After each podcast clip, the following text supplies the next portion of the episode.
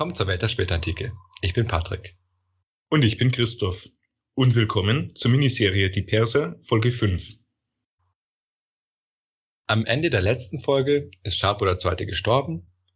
Und bevor wir uns anschauen, wie es dann weitergegangen ist, machen wir noch einen Nachtrag zur Rolle des Christentums in Schapurs Außenpolitik. Und dann schauen wir uns die turbulente Nachfolge Schapurs an.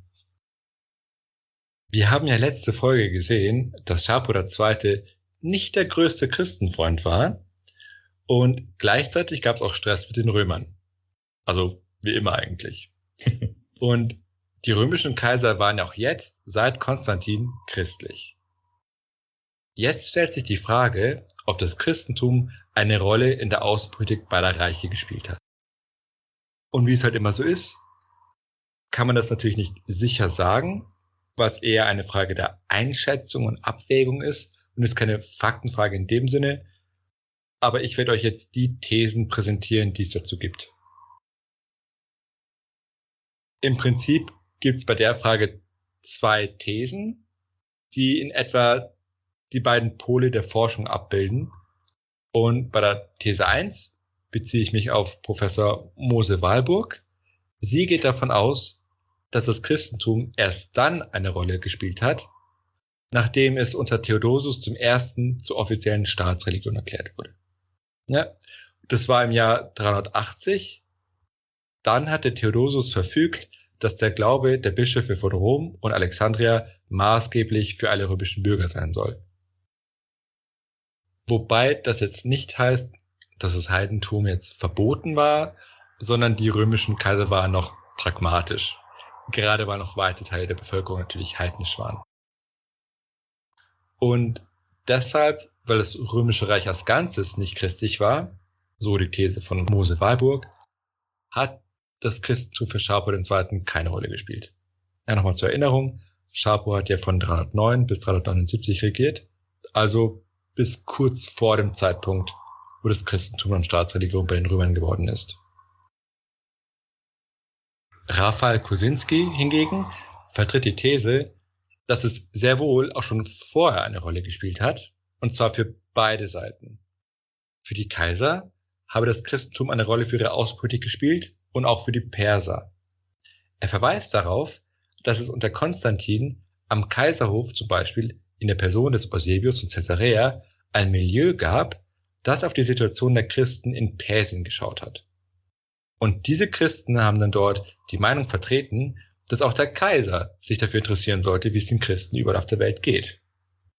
Denn im christlichen Kaisertum wurde ja auch beansprucht, Schutzherr aller Christen zu sein. Umgekehrt habe aus Sicht der Sassaniden allein schon die Tatsache, dass die christliche Religion vom Feindesland kommt, diese Religion verdächtig gemacht. Und erst recht, nachdem dann die Kaiser christlich geworden sind. Ja, das ist sowieso nochmal wichtiger, was, was nämlich die Kaiser denken.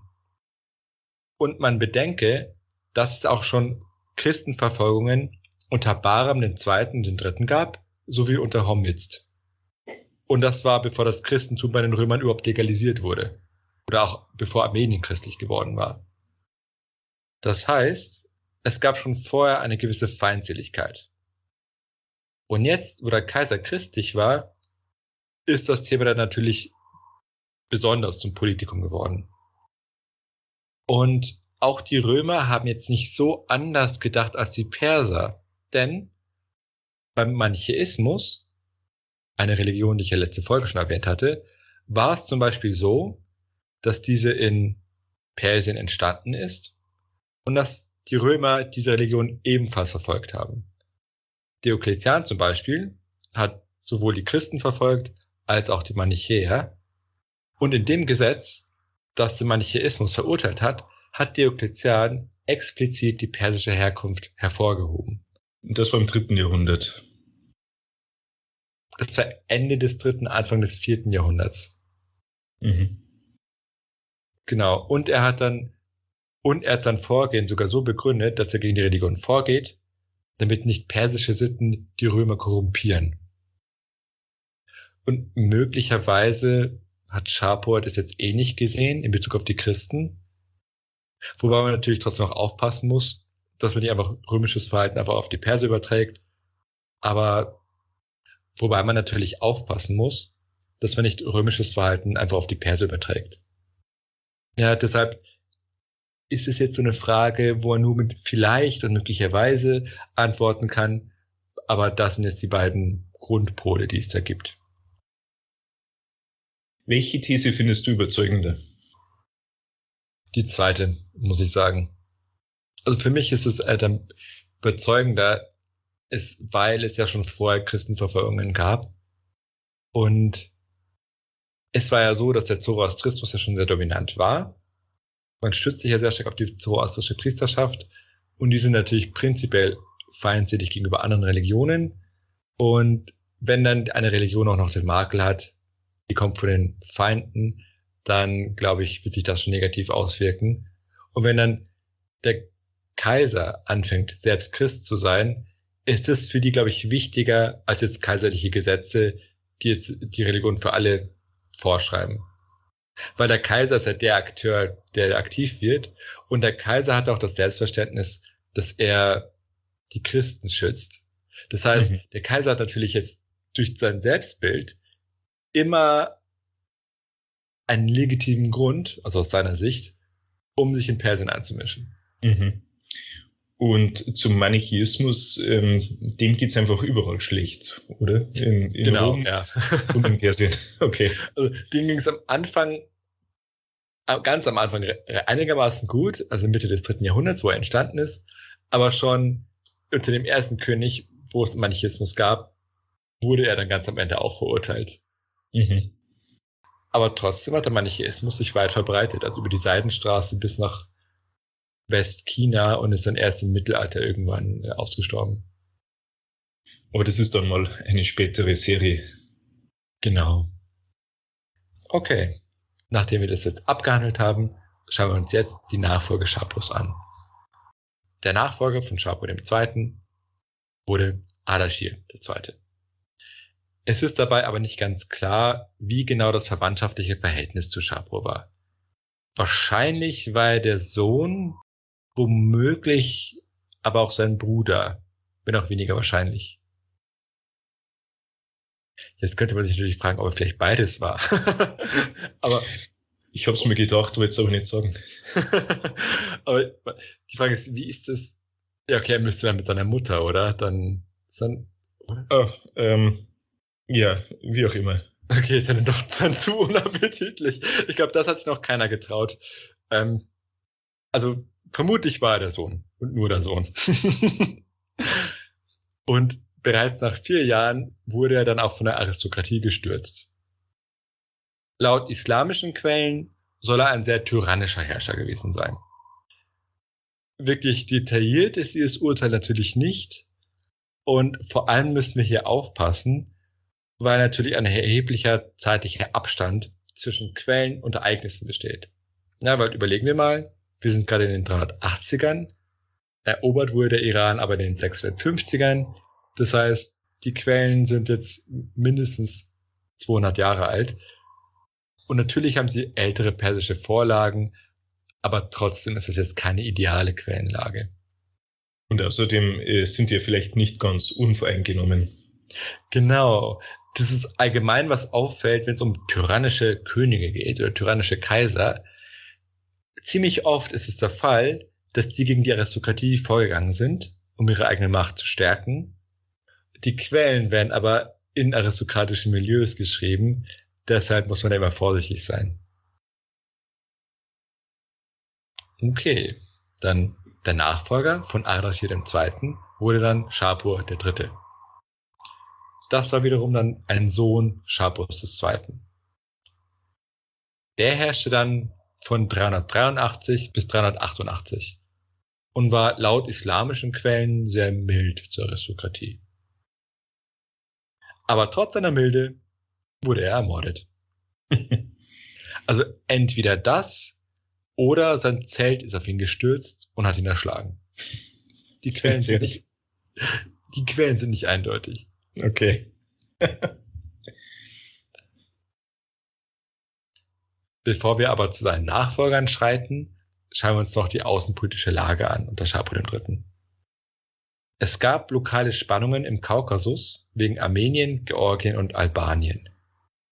Mit diesem Albanien ist aber nicht das in Europa gemeint, sondern ein Gebiet im Kaukasus. Das ist, also, das grenzt ans Kaspische Meer und ist im Prinzip östlich von Georgien oder die östliche Hälfte von Georgien. Wie immer werden wir eine Karte hochladen, damit ihr euch das anschauen könnt. Diese drei Staaten waren dabei Vasallenstaaten der Perser. Wir hatten ja schon mal das Thema, dass ein Imperium ja immer auch Staaten in seinem Umkreis hat, die mehr oder weniger abhängig sind vom Imperium. Und das wären jetzt Beispiele für persische Vasallenstaaten. Und gerade diese Staaten waren sehr wichtig für die Perser, weil sie mit ihnen den Kaukasuspass kontrollieren konnten. Und das war jetzt natürlich wichtig, um die verschiedenen nomadischen Gruppen sich vom Leib zu halten. Ja, und die sind sonst oft von Zentralasien über den Norden eingefallen. Und wie man sich denken kann, muss man natürlich Verteidigungsanlagen errichten gegen diese Völker, die wiederum sehr teuer sind. Und deshalb haben die Sassaniden regelmäßig von den Römern verlangt, dass sie sich durch Geldzahlungen an der Instandhaltung der Verteidigungsanlagen beteiligen. So, build a wall and Rome is gonna pay for it. Oh Gott. Und das Argument war, dass eben auch die Römer davon profitieren, wenn da die Perser keinen durchlassen. Wie man sich aber denken kann, waren die Römer jetzt nicht besonders verzückt von der Vorstellung, regelmäßig den Persern Geld zu zahlen, weil das ja dann doch sehr nach Tributen aussieht. Mhm. Und wir werden am Ende der Serie noch eine extra Folge machen zu den römisch-persischen Beziehungen. Und da werden wir nochmal ausführlich uns mit dieser Frage beschäftigen, also mit diesen Zahlungsforderungen.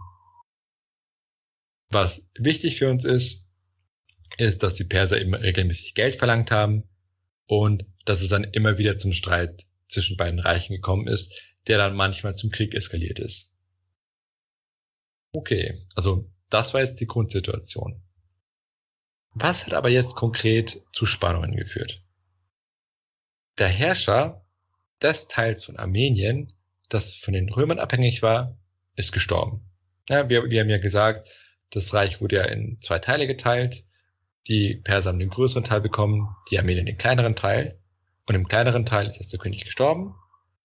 Und jetzt hat dann der Kaiser, zwar Theodosius, ein Heer dorthin geschickt und hat dann dort ein Komis Armenie eingesetzt. Ja, das heißt, es war im Prinzip eine Annexion des Gebietes, weil es jetzt keinen Vasallenkönig mehr gab, sondern einen römischen Statthalter.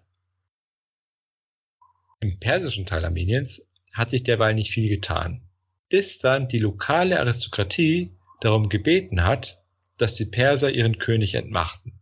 Also den armenischen König. Die Perser folgten diesem Ruf und setzten dann an seine Stelle einen Marzban ein, also einen persischen Statthalter. Das heißt, mittelfristig verlängerte sich jetzt die römisch-persische Grenze nach Norden hin. Ja, vorher hatten sie eine in Mesopotamien und die geht jetzt immer weiter nach Norden durch Armenien hindurch.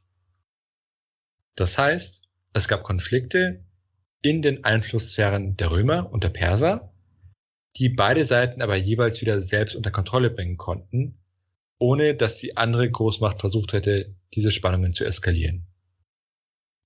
Aber natürlich sind solche Entwicklungen immer sehr delikat. Okay. Dann im Jahr 388 ist Shapodan gestorben und wurde dann durch Bahram IV. beerbt. Der regierte dann immerhin bis 399, also elf Jahre, bis er dann von seinen eigenen Soldaten ermordet wurde. Jedoch, obwohl er elf Jahre geherrscht hat, wissen wir fast nichts von seiner Regierung. Im Prinzip gab es eigentlich nur zwei Dinge von Relevanz, die wir kennen. Und zwar erstens, zu seiner Zeit begann man die Münzen zu signieren.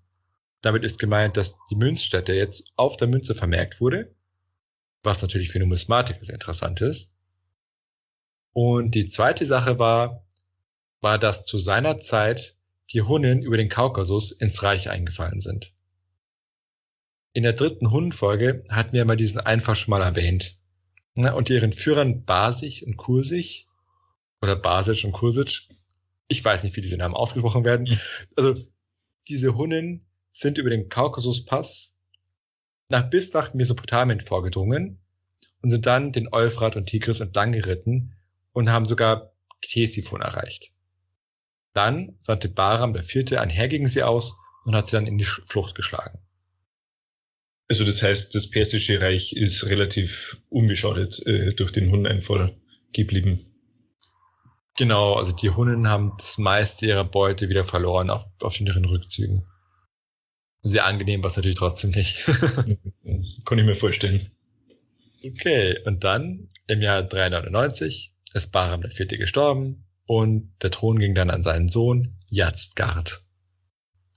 Für Yazdgard gibt es dann wieder mehr Quellen. Wobei die nicht unbedingt sehr schmeichelhaft sind.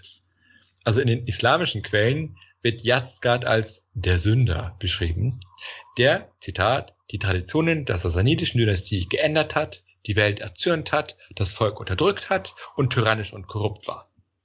Kein gutes Zeugnis. Ja, Vor allem die Welt erzürnt hat.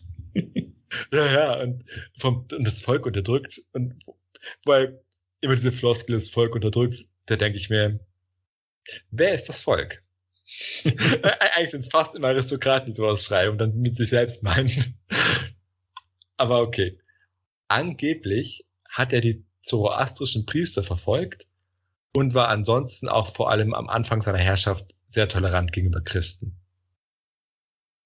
Wobei jetzt christliche Märtyrerakten aus seiner Regierungszeit eher auf Verfolgungen hinweisen. Also wir Hm. schauen uns dann später an, was es damit auf sich hat. Wie man zu so einem Urteil kommen kann, obwohl er offensichtlich Christen schon verfolgt hat. Und neben den Christen hat er offensichtlich auch Juden verfolgt. Und was auch noch interessant ist, er hat jetzt zoroastrische Missionare nach Armenien geschickt. Also jetzt nur zum Klarstellen, er hat zoroastrische Priester verfolgt, aber auch Missionare nach Armenien geschickt. Ja, ja, das ist dann sehr seltsam. Es hat immer die Frage, was mit was Verfolgungen heißt und wer das schreibt. Also es gibt mehrere Beispiele auch bei, im Christentum, dass dann bestimmte Gruppen dazu neigen, wenn sie nicht die Politik kriegen, die sie wollen, dass sie sehr schnell sich selbst als Opfer hinstellen, obwohl sie eigentlich immer noch die favorisierte Gruppe sind. Deswegen muss man hier vorsichtig sein. Verstehe. Aber warum hätte jetzt eine islamische Quelle damit ein Problem, dass äh, der zoroastrische Priester verfolgt? Prinzipiell gar keins, aber wahrscheinlich, also die Leute, die in islamischer Zeit geschrieben haben, haben ja schon, haben wahrscheinlich zoroastrische Quellen als Vorlage benutzt. Mhm. Und dadurch ist dann die Voreingenommenheit der zoroastrischen Quellen in die islamischen Quellen reingekommen. Jetzt ist natürlich die Frage, wie weit das Verhalten politisch motiviert war. Denn Armenien stand ja größtenteils unter persischem Einfluss und auch kulturell war der persische Einfluss immer schon sehr stark gewesen.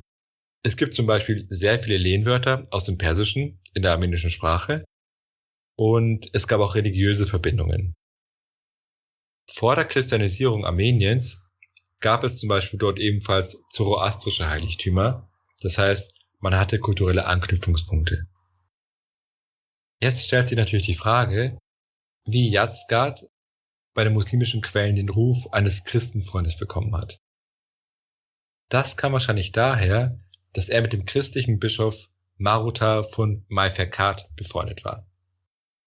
Und diesem Freund hat man dann einen gewissen Einfluss auf den König zugeschrieben.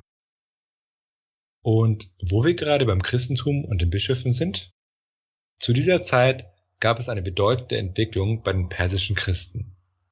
Im Jahr 410 sind die Bischöfe Persiens zu einem Konzil in Ktesiphon zusammengekommen.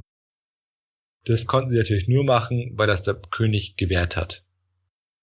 Okay, aber was wurde jetzt hier Wichtiges beschlossen? Formal wurde das Konzil von Nicäa und das Konzil von Konstantinopel anerkannt. Das waren die beiden ökumenischen Konzilien. Ich hatte ja schon mal öfters erwähnt, ökumenische Konzilien sind Bischofsversammlungen, die für die gesamte Christenheit bindend sind. Und beim Konzil von Nicäa war es ja so, dass ein gewisser Arios verurteilt wurde und die Theologie in Bezug auf die Dreifaltigkeit genau ausgestaltet wurde.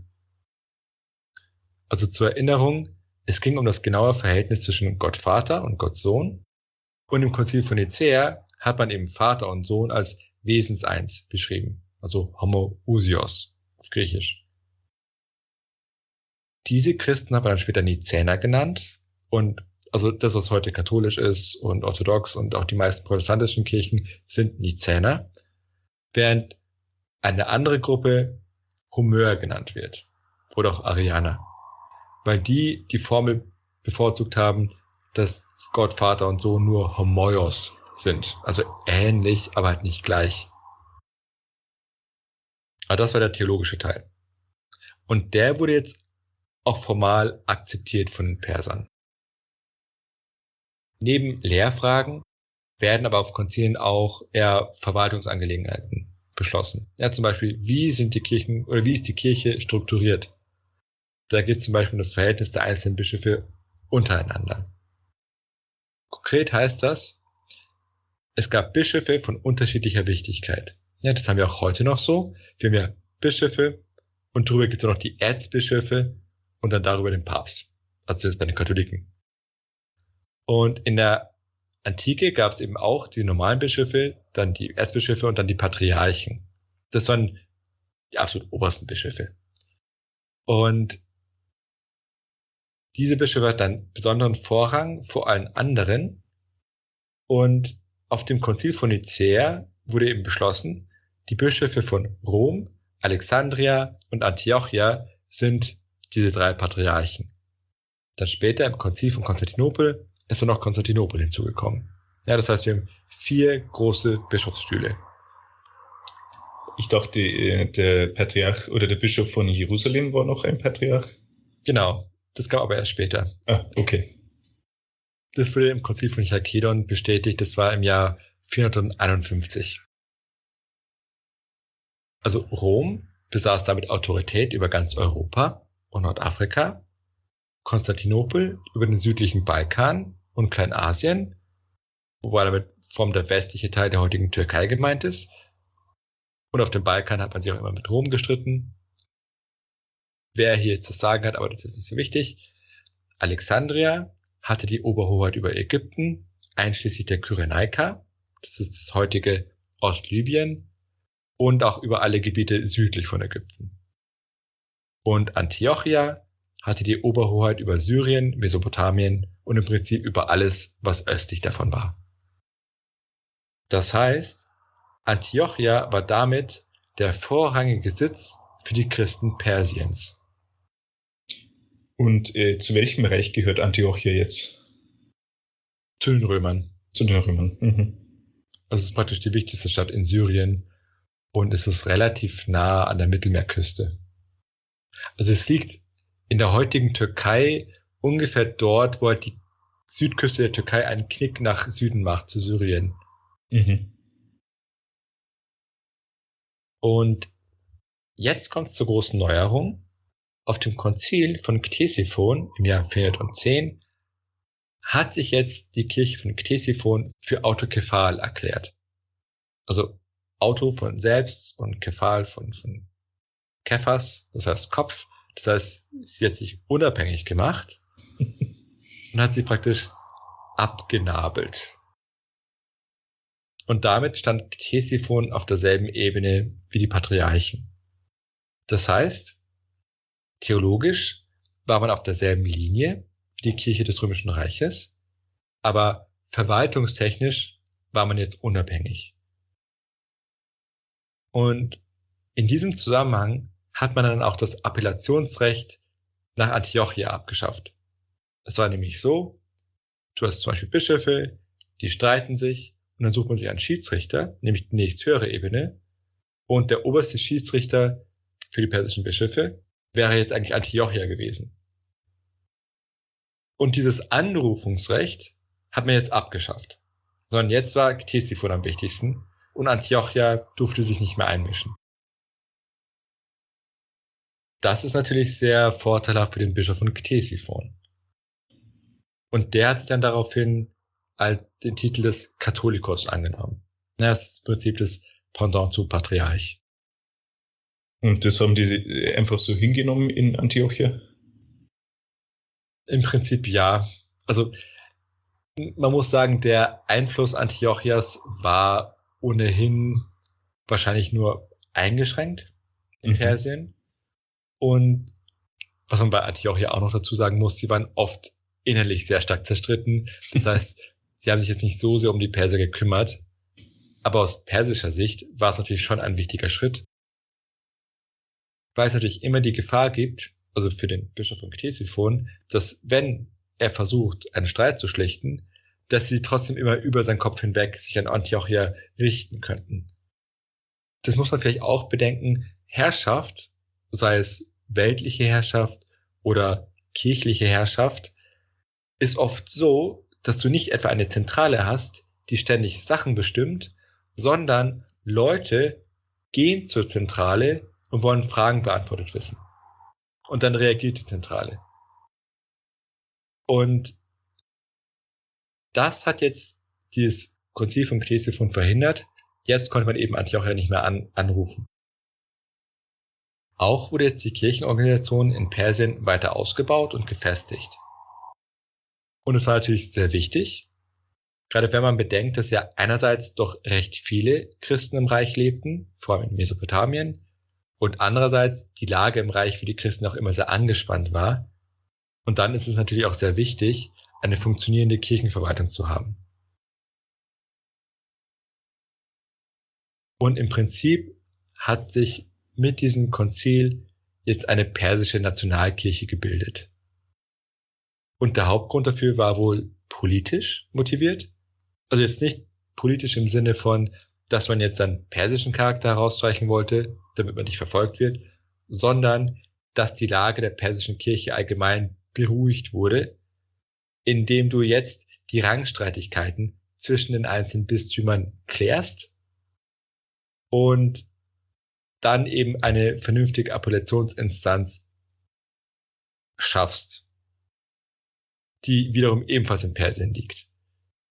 Und dann ist es natürlich wichtig, dass man äußere Faktoren aussperrt. Dann stelle vor, eben wie ich es vorher schon gesagt habe, persische Bischöfe streiten sich, dann sagt der Bischof von von okay, ich gebe jetzt dem Recht und der andere hat Unrecht. Und dann sagt er einfach, okay, dann, dann frage ich Antiochia. Was sagen die? Und, und diese Möglichkeit willst du einfach nicht haben.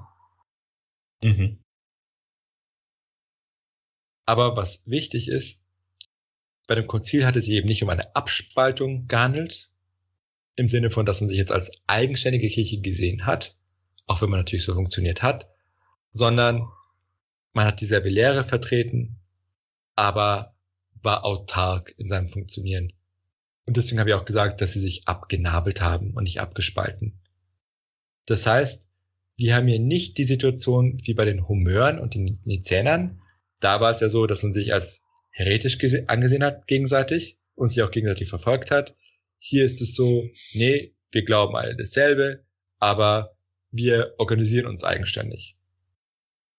Aber es klingt so, als hätten wir eigentlich nur das äh, formalisiert, was sowieso gegeben wurde durch die Umstände. Genau. Das ist ziemlich oft so, wenn es irgendwelche Verwaltungsfragen gibt auf Konzilien, dass man einfach schaut, wie es sich entwickelt hat und dann wird es formalisiert und auf die Art und Weise schaffst du auch Rechtssicherheit. Weil vorher handelst du einfach nach Gewohnheit, aber dann ist halt die Frage, wenn irgendeiner mal sagt, ist das legitim so und du hast halt keinen Text, auf den du dich berufen kannst, entsteht natürlich Unsicherheit. Mhm. Deswegen ist dieser Prozess sehr wichtig, dass es dann auch formalisiert wird. Das Verhältnis der Christen zum König blieb aber angespannt. Gleichzeitig gab es auch Spannungen zwischen dem König Erzgard und den zoroastrischen Priestern. Wahrscheinlich, weil er die Christen gewähren hat lassen, dass sie in der Hauptstadt ein Konzil abhalten und die Christen fühlten sich durch die relative Toleranz des Königs wohl ermuntert, es gegen Zoroastrier vorzugehen. So hat nämlich ein christlicher Priester in Homizd Ardashir im Gebiet des heutigen Chusistan einen Feuertempel niederreißen lassen. Dabei hat er sogar die Rückendeckung des Bischofs von Seleukeia, also eines wichtigen Bischofs. Und als dann der König daraufhin verlangt hat, dass sie den Tempel wieder aufbauen, haben sich die Christen geweigert. Und das hat natürlich sofort zu Vergeltungsmaßnahmen geführt und es gab Verfolgungen gegen die Christen. Und wenn man auf die Münzen zu dem Zeitpunkt schaut, auf der Rückseite ist immer noch der Feueraltar. Genau. Ja, dann haben sie es ein bisschen übertrieben. Ja, ja, ja, also das haben sie sich dann tatsächlich selbst eingebrockt. Aber okay, kehren wir jetzt zur weltlichen Politik zurück. Das Verhältnis zu den Römern hat sich zu dieser Zeit entspannt. Und diese Entspannung sollte sogar eine Weile anhalten. Möglicherweise haben die Einfälle der Hunnen und der Heptaliten hier eine Rolle gespielt. Römer und Perser hatten ja im 5. Jahrhundert genug zu tun, sodass sie sich dann gegenseitig mehr in Ruhe gelassen haben. Das Verhältnis zwischen beiden Reichen war sogar so gut, dass Kaiser Arcadius, also der Sohn von Theodosius, den König Jatzgard darum gebeten hat, dass er der Vormund und Testamentsvollstrecker seines Sohnes Theodosius II. wird. Und Jatzgard ist dieser Bitte sogar nachgekommen, indem er den Eunuchen Antiochos an den Hof Theodosius II. geschickt hat, nachdem Arcadius gestorben war. Und dort hat dann der Eunuch als Berater gewirkt. Okay, also in unseren Bonusfolgen zu den Goten haben wir uns ja schon ausführlich mit Eunuchen beschäftigt, aber in unseren regulären Folgen hatten wir es noch nicht, oder? Ah, da bin ich mir nicht sicher. Also deswegen verliere ich lieber ein paar Worte auch hier. Mhm. Ich werde mich aber kurz fassen, weil Antiochos für uns jetzt keine Rolle mehr spielen wird, aber ich dachte mir, Eunuchen am Hof ist eigentlich immer eine interessante Geschichte. Und jetzt ist natürlich die Frage, wieso hält man sich überhaupt Eunuchen am Kaiserhof? Also Eunuchen hatten allgemein in der römischen Gesellschaft einen sehr niedrigen sozialen Status. Ja, Im Prinzip galt man nicht als ganzer Mann.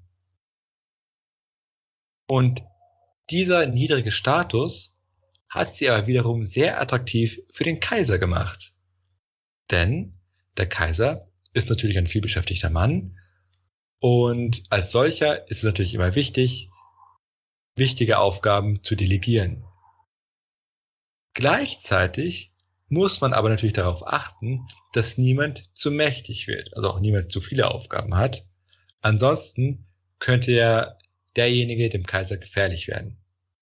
Man könnte auf die Idee kommen, dass man den Kaiser ersetzen kann. Und hier kommen Eunuchen ins Spiel. Sie hatten keine vergleichbare Hausmacht wie ein General mit seinem Heer oder Aristokraten mit ihrem Vermögen und die soziale Stellung des Eunuchen machte ihn deshalb vollständig abhängig vom Kaiser. Er, er, konnte den Kaiser, denn er hatte keine eigenen Ressourcen außer das Wohlwollen des Kaisers. Gleichzeitig konnte ein Eunuch den Kaiser niemals ersetzen, allein deshalb schon, weil er selbst keine Nachkommen zeugen konnte. Und das wiederum hat Eunuchen sehr attraktiv gemacht. Wenn es darum ging, Aufgaben zu verteilen, die eine große Nähe zum Kaiser bedeutet haben und eine wichtige Rolle am Hof gespielt haben. Eunuchen waren praktisch durch ihre Situation loyaler als andere Leute. Das heißt nicht, dass ein gut vernetzter Eunuch einen schwachen Kaiser nicht trotzdem an den Rand drängen konnte, aber prinzipiell blieb selbst dann seine Stellung abhängig vom Kaiser. Gleichzeitig war es aber im Römischen Reich verboten, seine Söhne zu kastrieren, was ja an sich eine menschenfreundliche Regelung ist. Aber es gab trotzdem eine Nachfrage an Eunuchen, was, zugegeben, was zugegebenermaßen eine sehr gestörte Nachfrage ist. Und deshalb hat man dann Eunuchen importiert. Normalerweise aus Armenien. In dem Fall kam jetzt einer aus dem Persischen Reich. Ja, Im Barockzeitalter brauchte man ja die Eunuchen als Opernsänger. Oh Gott, so furchtbar. Und es, es war aber gleichzeitig auch verboten, äh, sie zu kastrieren. Ich glaube, die haben da meistens Unfälle gehabt. Oh Gott. Die sind nicht mehr aus Persien importiert worden. ah, schrecklich. Ich, ich frage mich, wer als erstes die Idee hatte. Hm, wir könnten einen Jungen. Ach Gott. Mhm. Ich frage, okay. In der Musik kommt es daher, dass Frauen äh, in der Kirche nicht singen durften oder irgendwie sowas. Weil ich wollte gerade fragen, äh, wie hören sich Eunuchen eigentlich an im Vergleich zu Frauen? Das finde ich einfach Frauen Ja, für die so, Hörerin. na, so genau weiß man das nicht. Aber es gibt jetzt diese äh, Kontratenöre, äh, die so Techniken entwickelt haben, Ah, wo stimmt. man denkt, die klingen so ähnlich wie Eunuchen damals, aber ich glaube nicht, dass man es genau weiß. Das wäre wahrscheinlich zu menschenfeindlich für ein Experiment. Äh, sicher. okay, Wir schreiben das Jahr 2021. 22. Oh, zwei. Zurück zu Yazgard. Er hat jetzt einen Sohn namens Shapur, also ein sehr beliebter Name, und hat den dann nach Armenien geschickt, damit er dort als König die Herrschaft übernimmt. Dort war zuvor König Vramshapu im Jahr 414 gestorben. Seinen anderen Sohn, Param, schickte Yazgard jetzt zu den Lachmiden, um dort aufgezogen zu werden. Die Lachmiden waren eine arabische Gruppierung an der persischen Grenze. Und dann ist Yazgard gestorben.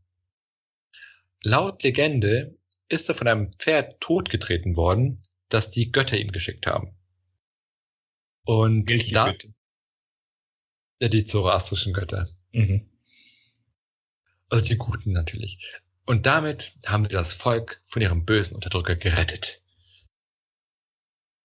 Ich hatte überlegt, dann die entsprechende Szene äh, vorzulesen, aber die ist sehr unspektakulär. Also es taucht halt ein wunderschönes Pferd auf, das keiner zähmen kann. Also keiner kann es irgendwie ähm, Bändigen.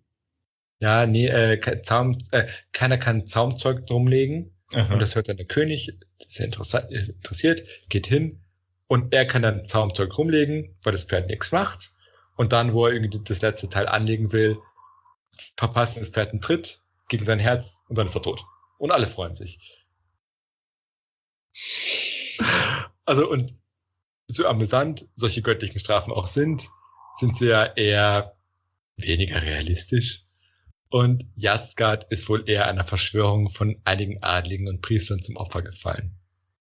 Denn er hatte anscheinend versucht, die Macht der Aristokratie einzuschränken, was ihm dann eben den Ruf des bösen Unterdrückers eingebracht hat. Und den Christen wiederum hat er erlaubt, ein großes Konzil abzuhalten, was ihm wahrscheinlich bei den Priestern viele Feinde eingebracht hat. Dann kam Shapur aus Armenien zurück, um jetzt im Perserreich die Macht zu übernehmen. Wenig später wurde er aber ermordet. Das hat dann dazu geführt, dass ein gewisser Chosrau, der aus einer sassanidischen Seitenlinie stammte, König geworden ist. In der Literatur liest man manchmal auch Chosro oder ähnliches. Wie also nicht verwirrt sein, es gibt ja immer verschiedene Varianten bei Namen.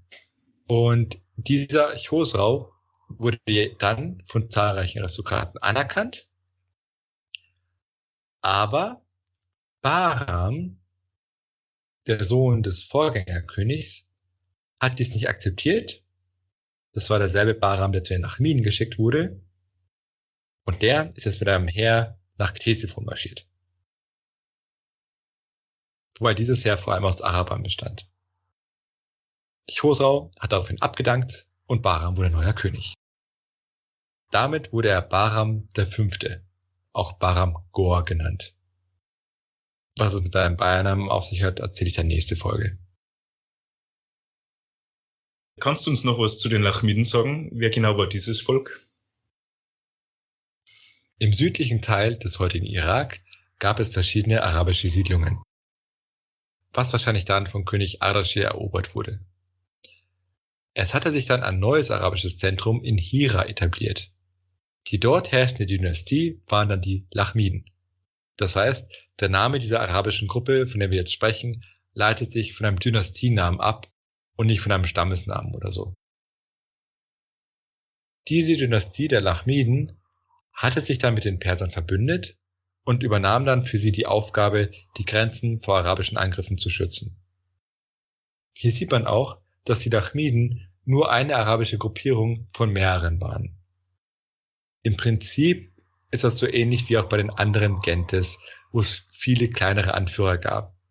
Bei, bei den Franken war es ja auch so, dass sie mehrere Kleinkönige hatten, die dann von den Römern ebenfalls mit dem Schutz der Grenzen beauftragt waren. Und auch bei den Goten gab es am Anfang mehrere Könige. Ja, und, und hier sieht man dann eben wieder die verschiedenen gestaffelten Einflusssphären von Imperien, die ich ja letzte Folge schon erwähnt hatte. Diese Stadt Hira erlangte dann durch ihre günstige Position, weil eben Handelskarawanen von West-Ost-Richtung hier durchkamen, relativ viel Reichtum. Und diese Dynastie selbst war heidnisch, ihre Bevölkerung aber war christlich. Und sie gehörte der nestorianischen Richtung an. Was genau das heißt, das werde ich dann nächste Folge sagen. Was für uns hier wichtig ist, dass die christliche Ausrichtung dieser Araber nicht der Orthodoxie des Römischen Reiches entsprach. Die Bevölkerung Hiras benutzte als Sprache Syrisch, das war ein ostaramischer Dialekt und Lingua Franca in Mesopotamien. Und auch Arabisch wurde gesprochen. Die Bevölkerung der Stadt galt dabei als sehr gebildet und wahrscheinlich kam auch die arabische Schrift hier vom Norden Arabiens in den Süden. Die Lachmiden unterhielten aber nicht nur Beziehungen zu den Sasaniden, sondern auch zu den Beduinen am Rande des Irak. Die wichtigste Gruppe hier waren die Tanuch. Sie waren einst Nomaden, sind aber dann sesshaft geworden und die Lachmiden haben eine gewisse, nun ja, erpresserische Autorität gegenüber anderen arabischen Gruppen inne gehabt.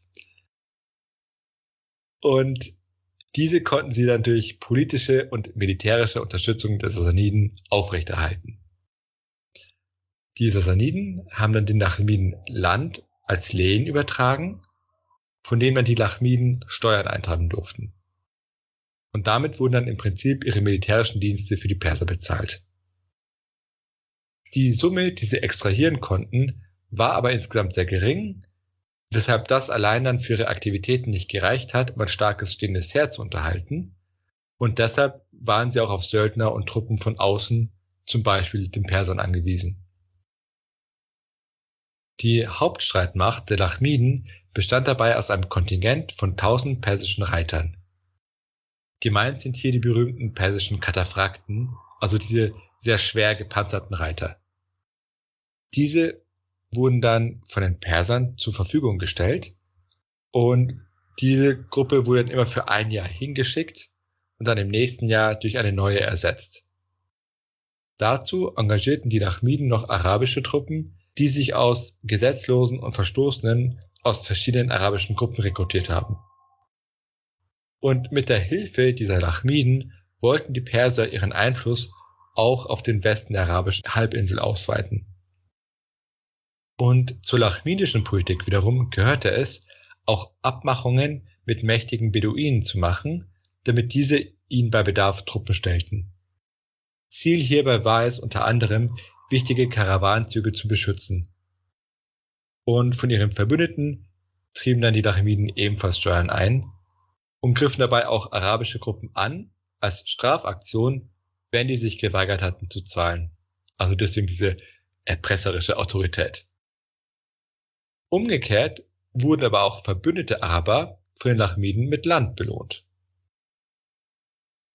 Das heißt, insgesamt haben die Lachmiden verschiedene arabische Gruppierungen gegeneinander ausgespielt, um ihre Dominanz über sie zu erhalten. Und das alles taten sie mit Rückendeckung der Perser. Das heißt, im Prinzip haben sich die Lachmiden hier im Kleinen genauso benommen wie die Perser oder Römer im größeren Verhältnissen. So viel zu den Lachmiden. Okay, ziehen wir jetzt ein kurzes Fazit zur Folge. Wie die recht kurzen Herrschaftszeiten der Könige und ihre eher gewaltvollen Ableben zeigen, hat das sassanidische Königtum nach seinem Höhepunkt mit Schabon II. jetzt eine Schwächephase erreicht. Die Aristokratie hat sich Mühe gegeben, ihren Einfluss zu stärken und hat offensichtlich auch vor der Ermordung des Königs nicht zurückgeschreckt. In der Zwischenzeit hat sich dann die persische Kirche von der römischen abgenabelt und hat angefangen, eine eigene persische Nationalkirche zu bilden. Okay. Damit erreichen wir dann das Ende der Folge. Wenn euch die Folge gefallen hat, dann lasst doch ein Like oder ein Trinkgeld da. Ansonsten bis zur nächsten Folge. Bis zur nächsten Folge.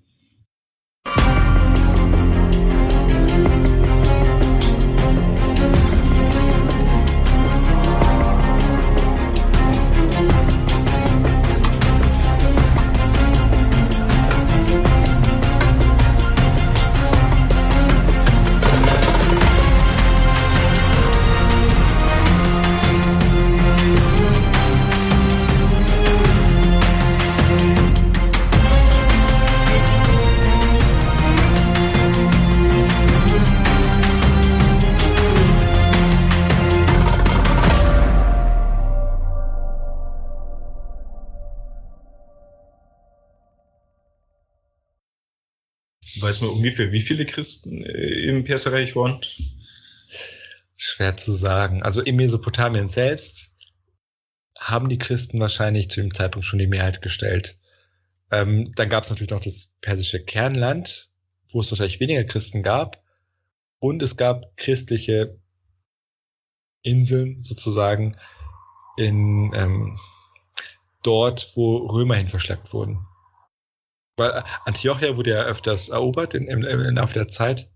Und es wurden dann diese Städte, die besser als Antiochia war, äh, äh, gegründet. Und dort wurden dann eben diese Römer angesiedelt. Und diese Römer waren dann wahrscheinlich auch christlich.